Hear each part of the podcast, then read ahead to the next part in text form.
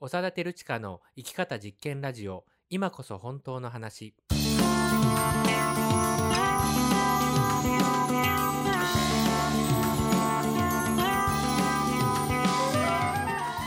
嘘っぽすぎるこの世の中で自分らしく生きるためにはどうすればいいのか。この番組ではあなたと一緒にさまざまなテーマを掘り下げながら本当の自分を生きるためのヒントを見つけていきます。この番組は NPO 法人連携者と合同会社パルルマが共同制作しています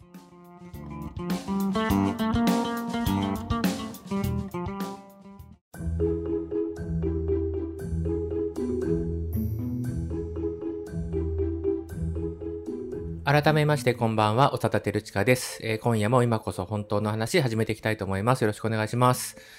えーこの間、ついこの間なんですけど、羊料理をですね、食べに行ってきた、中川さんもね、あの、一緒だったんですけど、あの、羊料理を食べに行ってきまして、まあ、何度か行ったことあるお店なんですが、まあ、羊を食べたいっていう野蛮な知人と 一緒に食べに行って、ジンギスカンじゃないんですよね。なんかこう、世界の、世界って言ってもなんかこう、アジアから、えーこう、中東から、アフリカにかけて、みたいなエリアの、こう、様々な羊料理が食べられるっていうお店でも、本当に美味しかったですね。スペアリブとかも美味しかったですし、なんか似たやつとか、もう脳みそのなんとかとか、ちょっとインディ・ージョーンズみたいだなとかね。まあそんな感じで、えーなんか海外行けないですけど、あの、海外のものを食べると、ちょっと旅行気分が味わえるなと、まあそんな風に思いました。はい。えーじゃあ、いつものメンバーの自己紹介いきましょう。はい。レンゲ社の中川です。あの、私も羊料理屋さん行きまして、えで私は印象に残ったのは、オーダーの方法で、あの、QR コードを読んで、携帯で全部注文するんですよ。だから、テーブルごとに専用の QR コードがあるんだよね。そうそうそうそう、だから、あの、5人で行ったら5人その QR コード読み込めば、それぞれの携帯で注文ができるっていうシステムで、あ、これはすごいハイテクだなと思ったんですけど、うん結構オーダーが間違って届いたりとかしていて、どういうこと結構ふわっとしてたよね。どういうことなんだろうみたいな。うんあでも本当なかなかおも美味しい料理と面白い仕組みだなというふうに思いね、ました。ちょっとメニュー表こっち貸してとか、そうそうあれあれ頼んだっけとかっていうのが全部スマホで解決するっていそうなんですよ。履歴も見れて。ねうんあれでもなんかちょっと、その URL さえ分かれば遠隔からも注文ができるっていうので、なんかそういうなんだろう、もうスペアリブ30本みたいな、そういうなんかテロリズムも起きるんじゃないかっていうね。まあそんな感じもしましたね。はい、お願いします。はい。はい、レンゲ社の島です。羊いいですね。私も今度行きたいと思います。そ それを見に。えっと、私はなんか最近スイカをあのオートチャージにしてるんですけど、あの、ピッてあのあそうそうそうモバイルスイカみたいなやつですね。そうチャージがなくなっったら勝手に、すごいその頻度が高くてなんだと思ったらちょっとコンビニで、まあ、今社会現象にもなってる某アニメのグッズがたくさん出ていて ちょこちょこ買っちゃうんですよ あすごいなんかまずいなと思ってもうやめようと思いましたあ、なるほどね。まあだから、ああいうキャラクターものみたいなのはすごいいい商売になるっていうことが、まあ今証明されたっていうことですよね。ついつい買っちゃうね、まあちょっと哀れだなっていう感じがしました。はい。えー、まあそんな3人で力を合わせてですね、えー今日もやっていきたいと思います。えー、じゃあちょっとテーマいきましょうか。はい。えー、じゃあ今日のテーマ発表します。負けないでです。負けないで。ですね。はいそれです、それはいです。これザードの名曲ですよね。もう言わずと知れたですよね。うんもう言わずと知れた。はいはい。どういうテーマなんですか？はい、あの、これはですね、応援するとか、うん支援するみたいな姿勢に関するモヤモヤでございます。うんああ、いいテーマですね。それも僕、本当に言いたいこといっぱいありますよ。まあ、でも、ちょっとまずは黙って聞きます。はい。えー、どんなことなんでしょうか？あの、最近のことなんですけど、うんあの、主催者だったんですけど、あの、あるイベントを企画するときに、うん。テーマがあったんですね。うんで、まあ、そのテーマについて、まあ、自分たちでもちょっと勉強してから、あの、講師の人にも依頼して企画しましょうよっていうふうその講師を招いてやるイベントを計画している人たちの間で、先生を呼ぶんだけど、その前に、その先生の詳しいテーマについて勉強しとこうっていう話になったってちょっことですか？と基本的なことぐらいはやっぱり分かってないと、うんうんうん。依頼するはい立場だし、うん。で、その後で一般の人にそれをお伝えするようなうん。企画だったので、やろうよって言ったんだけど、うんうん。なんか、ちょっと意見が分かれて、うん。そうだそうだっていう人もいれば、なんかその必要はないですみたいなことを言われて、うんうんうんうんその必要はないっていうふうに思ったんですけど、うん。あの、要はなんかその、自分たちはそんなに知らなくてもいいんじゃないか、詳しい人を呼ぶんだから、うんあの、もう普通に先生呼んでやってもらったらいいんじゃないみたいな意見だったんですね。で、なんか僕的にはこう基本的なことも知らないのに、あの、そんな講師を呼ぶっていうのはなんかそれは失礼な感じもするし、それをさらに人に教えるっていうことだから、うんなんかそれは変なんじゃないかなっていうふうに思う。自分がやらない立場、なんかこう応援するとか支援するみたいな立場だと、うん結構あるあるのパターンなんですけど、うんそういうことがあってちょっとこねう、もやもやしているっていうとこなんですよね。まあ応援とか支援とかこうねそういう、えーコーディネートとかなんだろう、ん。はい、なんかありますよねいろいろねそういう言葉っていうか役割っていうか。立ち位置のことですね。うん。僕なんかの講座あのご依頼いただいて日本全国。行ってるので、あのあありますね。やっぱりもう本当によくよくこう詳しい主催者の人たちで、うんうん。えーやり込んでてでここをこうしてほしいみたいなその高解像度の依頼が来る時もあるし、うんうん。もうね今はないけど78年ぐらい前までかな？はあの長田さんの話したいことをあの話してくださって いいですよみたいな、もうさすがに近年はないですけど、うんあの昔はなんかねそういうのもありましたね。ううん。ん話したいことあんまないですみたいな。のもあるしそうですよね。逆に本当にいいんですね話してみたいなのもあるし。なんだろうなそういう時にはあのふんわりしてるんだなぼんやりしてるんだなっていうふうにはまあ思いますけどね。まあふんわりぼんやりでも何かしらあのあるんだろうということでやり取りしてまあ核を見つけて、うん。まあ、その上でやるっていうのがまあ僕の今、まあ、スタイルというか、うん。そういうふうにはなってるんですけど、うんうん。まあ、なんですかね、その応援とか支援とか、なんだろうね、そういう立ち位置応援団みたいなことだよね。うん、そうそうそう。まあ自分たちはね、もうやらないから、うん。あの、どうでもいいけど、うん。あの、やりたい人は、まあなんかちょっとこう教えますよ、みたいな感じだから、うん自分たちでやるんだったらもっと勉強するはずじゃないですすか。るねだって、できなきゃ意味ないわけだし、うんなんかそこら辺のなんかこう、なんていうのかな。あの、突き詰め具合がやっぱりこう、どうしても応援する、支援するって立場になると、うんぬるくなりがちなんですよね。それその講座を受けに来る人たちに対してもアンケートとか何も取らないんですか？なんていうか依頼しようがなくないですか？あまあ、あのーその場合は我々がなんか主催するやつだから、うん。その事前に参加者の人が決まってるわけじゃないんだけれども、だでも、なおさらですよね。だから自分たちでこれが必要だと思ってるんだけど、うん。基本的なことも勉強しないで、あの、とりあえず講師呼んでやろうっていう風になっちゃうと、まあ、それこそ、その後が続いていかないっていうか、うんうんもうそれで以上おしまいだから、自分たちとその参加者の間には、なんかこう、何もこうつながりが持てないとそいううか、ね。まあちょっと講座主催者心得みたいな感じでさ、まあただでは話すのもなんだかなっていう気もするし、まあなんかちゃんと話すと仕事来なくなりそうだなって感じもするんだけど、まあそうなんか、あの、ふんわり、なんとなくで呼ぶみたいな感じだと、来る、あの、お客さん、参加者の人たちもなんとなくなんですよ。あ、うんまあね、んそうだよね。でもう、だからなんとなくでいいですよ、みたいな感じ。で、ものすごい期待値低いのよ。うん。そういう場合っていうのは。だからもう告知もなんとなく、うん。で、チラシも何書いてあるのかわかんない、うんほとんど講師のプロフィールみたいな、なんかわけのわかんないタイトルでさ、そんなわけのわかんないタイトルタイトルのチラシで来るのは、うん。なんかやっぱりわけのわかんないニーズの人たちなんですよ。うん。わけわかんなくても行こうかなっていうような人たちなの。だって行く、まあわけわかんない集まりに。ねまあそのワクワクす、ワクワクするわけのわからなさだったらいいけど、ね、その自分が本当になんかピッと興味があるジャンルで、とにかくそのジャンルのこと何でも知りたいって、これはあるよね。うん。そういう人ももちろん来てくれるんだけど、なんかこう、ふわー、ぼやーっていうことだと、ニーズもふわー、ぼやー、まあもうふふわー、ぼやーみたいなうん。のがあるので、まあ、もしかしたらその支援してるんだからいいんですっていうぬるさがね、うん。えー影響してる可能性もあるよね。うん。うん。まあ、あの、1回目がそうでも次から変わっていくっていうのが、まあ、実際のところはあって、うんうんうんあの、1回だけのお付き合いになっちゃうとそれっきりなんだけど、最初はまず手始めに、あの、ちょっとこっちからね、インプットえちゃんと持ってって、で、その後でその先考えたいみたいなのも、まあ、あるので、あの、それそのものが全部、あの、悪い結果につながるかというと、実はそうでもないんですけど、まあでもその依頼する側としてはね、うん。えーふわぼやになっちゃうとまあ危ないですよね、うん。あのちゃんと講師とコミュニケーション取れるのかっていうのもまあうん。出てきますよね。うん。うんうんまあその支援するっていう立ち位置っていうのはまあ当然昔からあると思うんだけど、うん。うん。なんかね増えてる気がするんだよね。そうですね。うん、あの応援しますとかなんかそのねマッチングとかもまあ支援じゃん。ちょっとそのまた、ね。またプラットフォームとかうん。プラットフォーマーとかっていうと、なんか僕の中で今トランスフォーマーが あの浮かんでますけど、なんかそういう感じでどんどん分かんなくなっていくんですよ。まあ僕は知らないだけなのは分かってますけど、うんうんうん。なんか、なん、なんなの お前たちはみたいな。確かにそうですよね。うん。感じ。そのトランスフォーマーぐらいわからない。トランスフォーマーは。未知の生命体です未知の生命体ですよ。人造人間みたいなね。うん。ねなんか本当に。なんだろうな。なんかでもね応援してるんですって言うといい人っぽいじゃん。そうね、うん。それは一番大きいと思うな。ニーズがある人たち同士をつなげてますとかっていうとさ、でもそれがウーバーイーツだったりとかするとね助かってるよ、助かってる、うん、助かってるけどどうなのかなって思うことはいっぱいあるよね。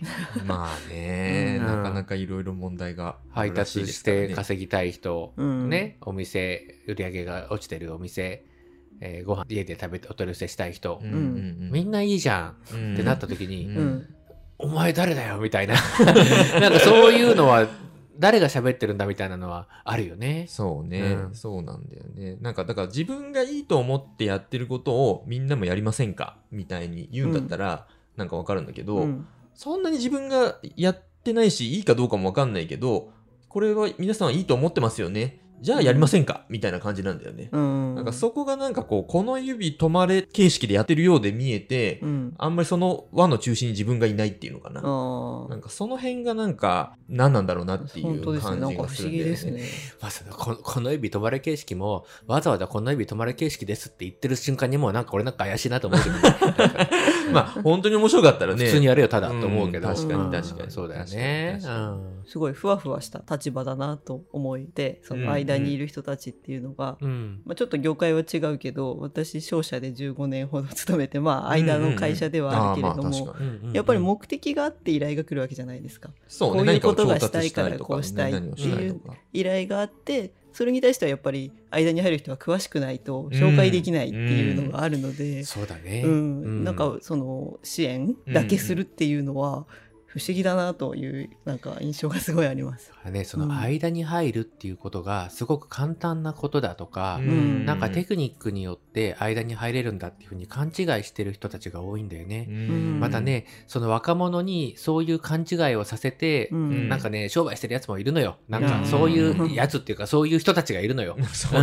あの具体的な誰さんとかじゃなくて、うんあのそういう業界ってまああるなと思うんだよね。なんかうん業が深いなと思うけど、うんなんかさ、例えば、ナコード、ナコードさんっているよね。うんその結婚を取り持つナコードとか、うんあとはその、喫茶店とかのこうマスターとか、バーのマスター、バーテンダーさんもそうだけど、うんああいう仕事っていうのはマスター、マスターだよ。マスターって言ったら普通はジェダイマスター思い浮かべると思うんだけど、い。まあ俺もねうんそっちだ。なんか、もう先生、先生も極まった先生、マスターでしょ。うマスターぐらいにならないと、マスターの役割はできないんですよ。そうだよね。困ったら何でも答えられないといけないもんね、ねそうそうそうその人。ま、た、そうだけど、それって1対1の関係じゃん。うん人をつなぐとか、ああ、そうか、その場を司るってことになると、うんもうそれは本当に余計なことはしちゃいけないし、うん。やるべきことはやんなきゃいけないし、うん。やるべきことを決めるためには、それぞれの人たちがどんなあの状態なのか、どんなニーズを持ってるのかっていうことも見極めなきゃいけないし、うん。また、そのニーズに対して、ただただニーズに応えていくっていうことでは、今日は良くてもその先がダメだっていうことがあれば、そのニーズに応えないとかっていう、その先読みもいるし、うん。つまりね、人間性が必要なんですよ、豊かな。機械的にはできない。できないできない。AI とか、だったら AI でいいんですよ。確かに、うん単純にくっつけるだけだったらそうそうだよね。そうそうそうそう。うんうんで、なんかにもかかわらず、なんか場があればいいとか、うんなんかシステムがあればいいみたいな風に、うんこう、ちょっとこう、勘違いしてるっていうのかな。うんそういうのはあるんだよね。なんかう、吉田さんあれ紹介しますよみたいな若いやつとかがいて、俺紹介しますよみたいな。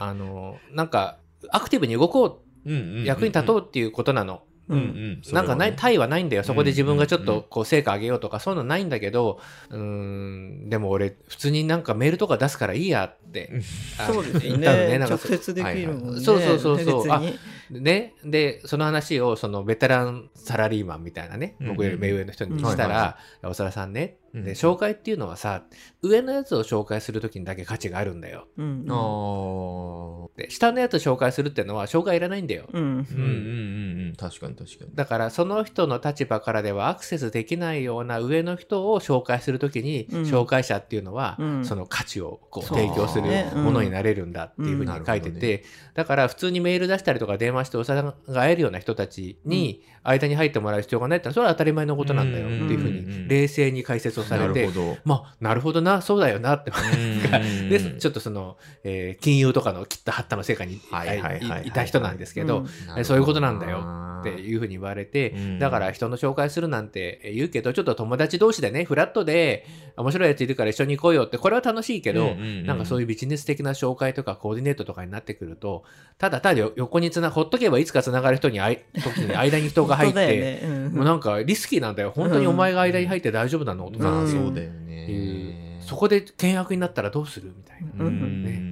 ほっとけばいつか自然に出会ったはずの二人が、みたいなさ。だからその支援とかっていうのは、まあ今はその単に支援っていうことじゃなくて、その人をこうね、えーマッチングするとかっていう、えー出会わせれば何かが起こるから間に入って化学変化をとかって言われると、うんいや、俺なんか薬品じゃないんで、みたいな。化学変化でボーンとかなったら嫌だな、みたいな。別にそんな変に大事を取る必要もないし、失うものも大してないんだけど、うんなんかちょっとあんまり面白がられても、付録じゃないんだよ、みたいなね。うん雑誌の付録のなんか学研の科学みたいな、混ぜると黄色と緑で青になります。当たり前かわかんないけど、なんかそういう、なんか、ね、薬品混ぜて色が変わりますみたいな、そう。全部そういうこう化学変化ですみたいな、そその無責任な感じ。うんもう、僕なんかは違和感持ちますね。分かって言ってるんだったらいい。分かってて、うんいろいろ分かってて、えー責任を負ってて言ってるんだったらいいんだけど、もうなんかへっちゃらのチャラッチャラで、うんなんかそんなこと言ってると、いや、お前すっげえ責任重大だぞって、なんかね、それはなんか言ってやりたくなるっていうのはまあ、ありますね。うん。僕もだから仕事柄いろんな人と会う立場でもあったりとか、まあそれこそ人と人をつなげる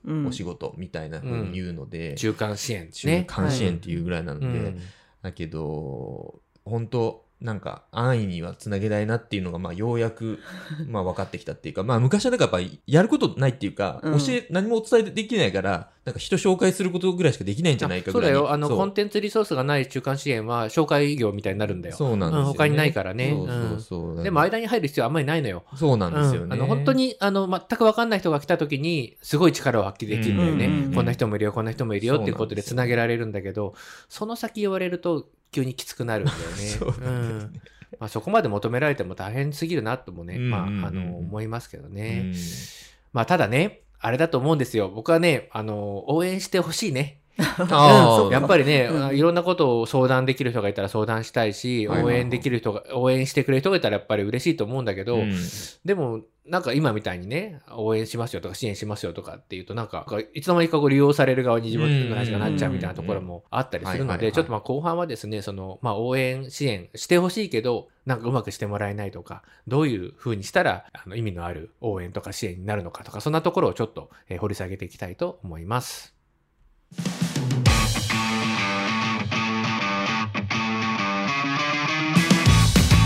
浅田照親の生き方実験ラジオ今こそ本当の話。今回は負けないでというテーマでお送りしています。負けないでもう少し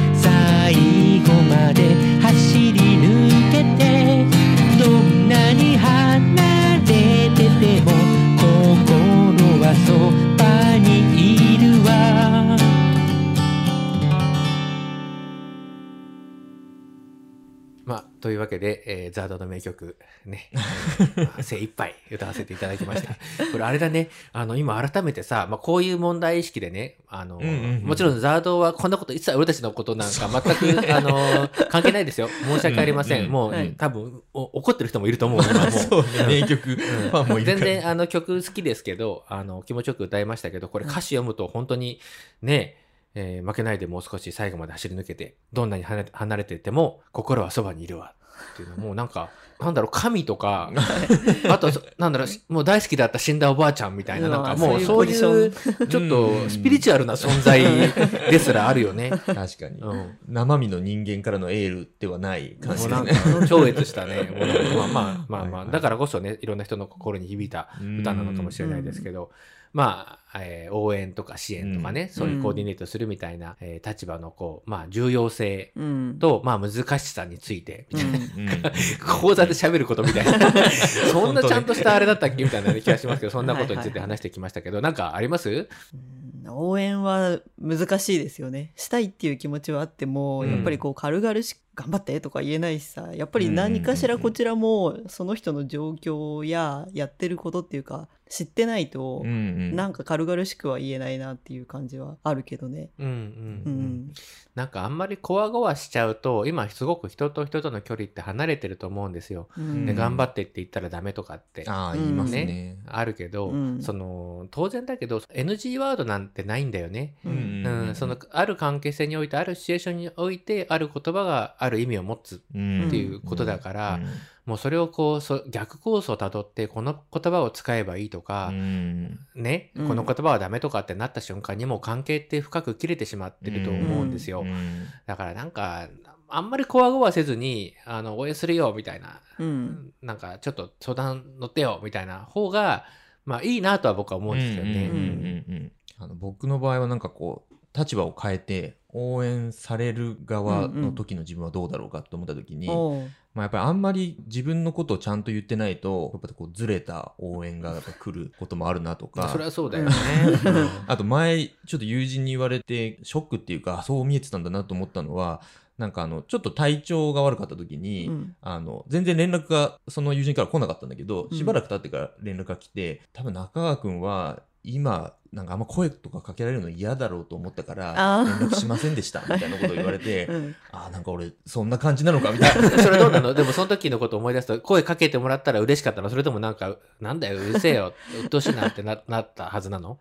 あのね、そういう意味ではね、正解だったかもしれない。あの、あー。あんま声かけられなくて。ほっといてくれみたいな。うんうんうん。よかったんだ。でもなんか、まあ、そういうのもあるんだなっていうふうに思ったっていうかさ、うん。実際に声をかけられてないけど、まあうん。気にしてもらえていたっていうことでもあるから、うんまあなんかでもその辺がこう、普段の自分の態度が自分のその本当の態度じゃなかったりすると、変な応援が来たりするんだろうなっていうふうにはなんか思ったりしたんだよね。確かになんかその応援とか支援とかっていうのってその気持ちの問題も関わってくるじゃないですか、うん。例えばもうやる気がゼロになっちゃったとかもう落ち込んじゃってもうやめたってなっちゃったら先が続かなくなっちゃうから、うん。まあその励ましっていうのも必要になるんだけどなんかね全部その感情の問題に還元してしまうっていうこともよく起きてると思うんですよ。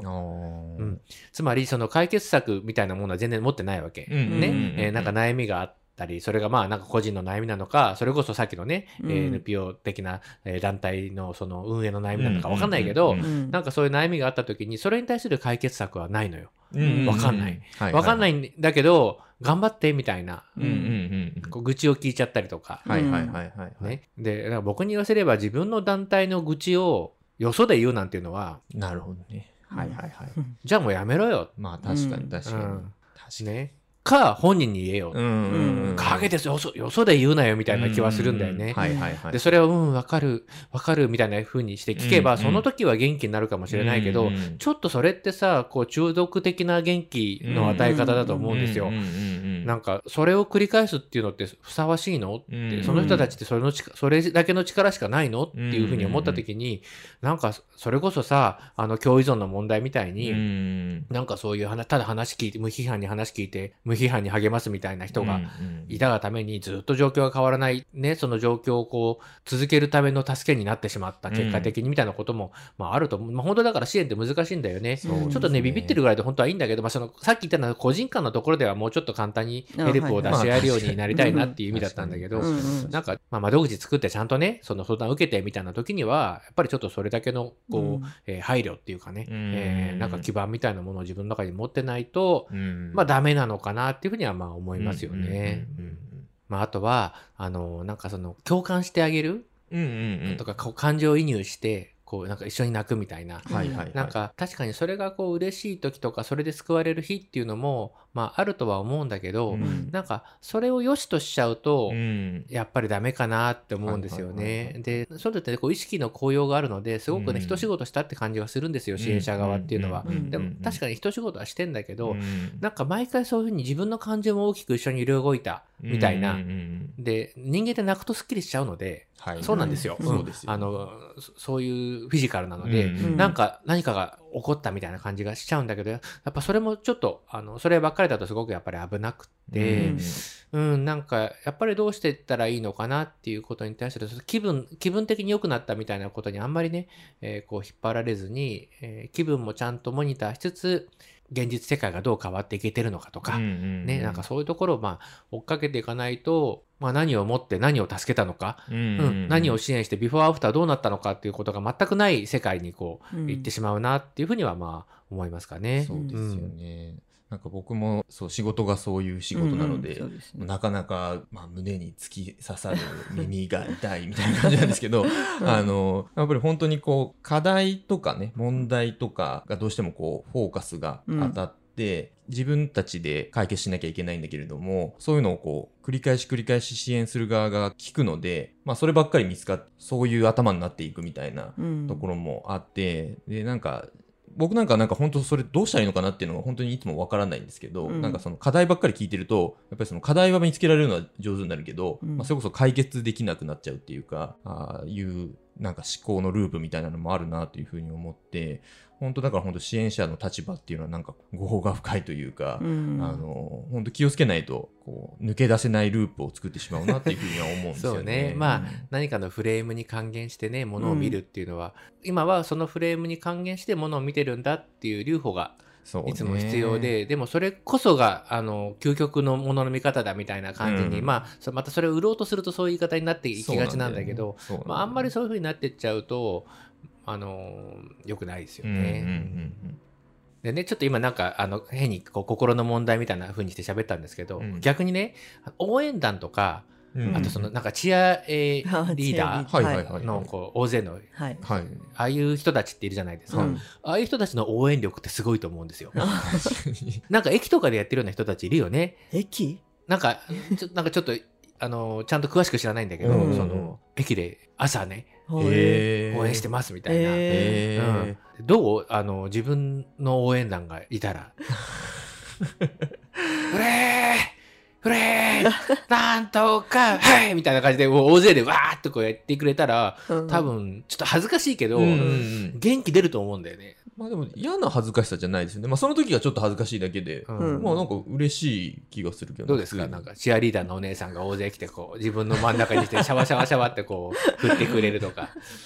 まあなんか、苦行みたいなまあ感じも。ちょっとなんかすいませんってなりそうでも、なんかそういういろんなことを、ね、言い訳したくなるじゃん、そんななんか。うんうんうんね。でいろんなこと言われるかもしれない。あんななんか、若い子たちに囲まれちゃってとかさ、そういうクソみたいなツッコミしかできないやつ、世の中にいっぱいいるじゃん。で、でそういうこと言われるとなんか、あーとかさ、こちらもひよっちゃってさ、いやー、そうですね、とか、いやー、そんなことないですよ、とか、なんかうんうんうん、なっちゃうけど、そういうのをこう、ポッと外した時にさ、うんうんやっぱり思いっきり、こちら側を向いて、うんうんなんか、フルパワーで、うん頑張れーみたいな、うんうんうんわーとかやってくれたら、こう力が湧くっていうのって、そうですね。ないですかね。ありますね。あの僕高校の時うん。ホッケー部だったんですけど、うん。顧問の先生ホッケーは部だよね。ほんといつも忘れる。別に忘れても構わないんだけど、いつも忘れるわ。毎回何度でも言いますよ。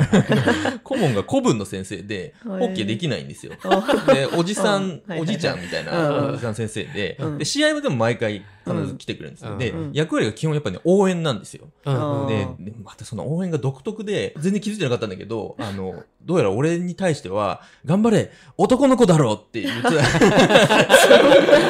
でもあの、いつも監督が、その、うん全然戦術とかわかんないけど、うん。応援をしてくれる監督だから、うん。そこはやっぱりね、励みになってましたね。なるほどね。うん。そうああ、かそれいい話だね。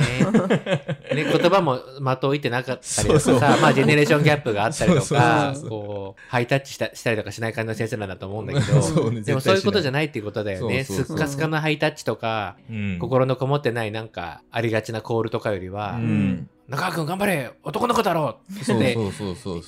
言われた時の方が、こうなんかこう、ね、自多分こう、あ分の中でったかいものがクッとうん入るっていうのはうんあるんだろうね。ううんん。なんかだからさ、そっちも忘れちゃいけないよね。まあまあ、そう、ね。思いを届けるっていうかさ、応援ってさやっぱり心を開かないとできないのよ。確かに、確かに。そうだよ。もう、うん例えばもう相手が子供でも、もう、もう手握って目の前に座ってさ、うんやっぱり本当に自分を開かないと、うん。エネルギーで出ていく、ひらはいはい開くから出ていくから、ん開かないと出ていかないし、でもなんか開くってやっぱり結構勇気のいることだと思うんだよね。んで、そこも、えいってこう、エネルギーを出して開いてっていう、なんか、そういう、その相手側の、その応援する態度、うん。応援してますみたいなんじゃなくて、うん。閉じてるじゃん、なんか。ううん。ん。遠くから見ているわ、みたいな。うん。あのカメラ、あのカメラかな？みたいなカメラしなんかか、あのカメラ生きてんのかな？みたいな、なんかなっちゃうから、そうじゃなくて、やっぱりこう、本当に励ましのエネルギー、うん。エネルギーだけドーンといくみたいな、そうね。なんかそれも応援だよなと思って、うんまあそれがその何らかの、まあ、応援団とかチアリーダーじゃなければ何らかの違うアクションにそれを乗せてね、うんなんかその人に届けるみたいな、うん。そういうのもあそっち忘れちゃダメだよね、うん。そうね、それは腹が腹があったかくなるみたいな、うん。はいはいはい。なんかさ。あるね、うん。そういうエネルギーのある応援はあるよね、ううん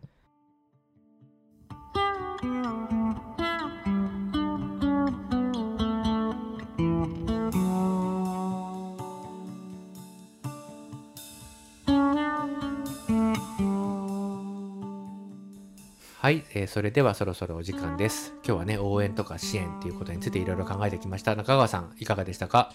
そうですね。僕あの仕事もやっぱりそうなのであのついついぐるぐる考えちゃうんですけど、うん。やっぱりこう応援するっていうエネルギーを大事にするのは今日後半の話で改めて大事だなっていうふうに思って、まあ、ちゃんとやることはやる。だけどこうエネルギーを出す時は出すみたいなところをなんか大事にしていきたいなというふうに思いました。はい、えー、島さんはいかがでしたか？はい。私もエネルギーの話が最後のねすごい良かったなと思って結構自分で自分を応援したりもしますよね。なんかこう。ちょっとちょっとやってみてください。やだ。やだだ。だど例えばどでもどんないやまあ頑張れとかさちょっと苦しい時とかさ、うん。頑張れ私とか、はいよくやったとかなんか、はい。そうするとちょっと気持ちが上がるっていうこともあるからそれをね他人から受け取れるっていうのは受け取れるっていうかまあねエネルギーが流れてくる感じがするっていうのはあいいよね。あなるほどね、でもその自分を応援するっていうのも忘れがちだね。そう。忘れがちだとあ思そうそんな方法あるのかっていうふうに思った人もいると思うな、ううん。んなんか自分で自分を励ますとか自分を褒めたいみたいなのがあってね、あったけどまあそこも基本だよね。う。うんん、やっぱり自分の中がエネルギーレベルで見ていくとさ自分の中がやっぱり枯れてる時に人のことは無理なんだよね。そう。テクニカルなことになってっちゃうのよそうなると、ううんんだからまあそこを自分のねこう元気みたいな ねあんまりちょっと単純バカみたいな感じになってっちゃうけどでもまあ自分が元気だから元気も届くみたいなのってこうあるのでまあそういうような、えーある種単純さっていうのかな、うんうん単純さにさらされてもちゃんと、えーうん意味が残るような、えーそういう部分っていうのも大事なのかなってねそんな風に思いました。はいなんかちょっと結構大事なテーマだったなっていう感じが振り返ってするので、またちょっと違った観点からもね、えー話していけるといいかなっていうふうに思います。はい。えーまあ聞いていただいてありがとうございました。今日もあの感想ですとか、こんなテーマ扱ってみたらっていうリクエストとか、ぜひお寄せください。えーそれではまた次回お会いしましょう。さようなら。さよならさよなら。Thank you.